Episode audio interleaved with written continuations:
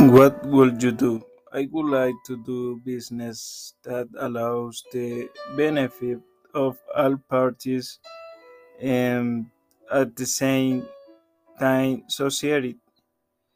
Meet and learn from people with ad- adequate principles and ideals in the business field and work with them.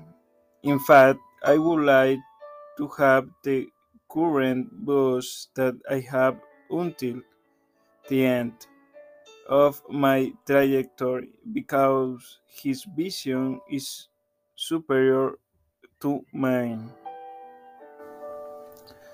Where would it be? The ideal business network must be international, taking advantage of the advantage of certain place to cover the deficiencies of other place. What hours would it have?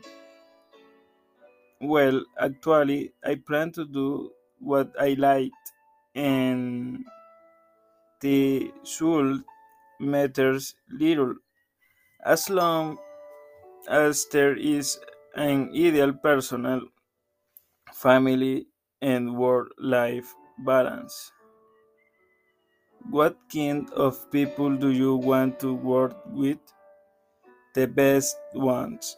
I like the type of people who, before all their intellectual or analytical capacity, uh, put their values and ideals before them. What responsibilities would you have? For obvious reasons, I cannot uh, specify this, but I would like to have the ones that I can fulfill in excellent way.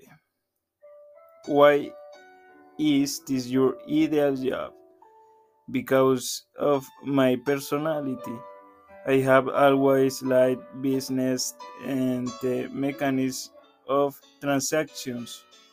Money is a very important, good, and as a very wise person says, it is blessed in the pocket, but cursed in the heart.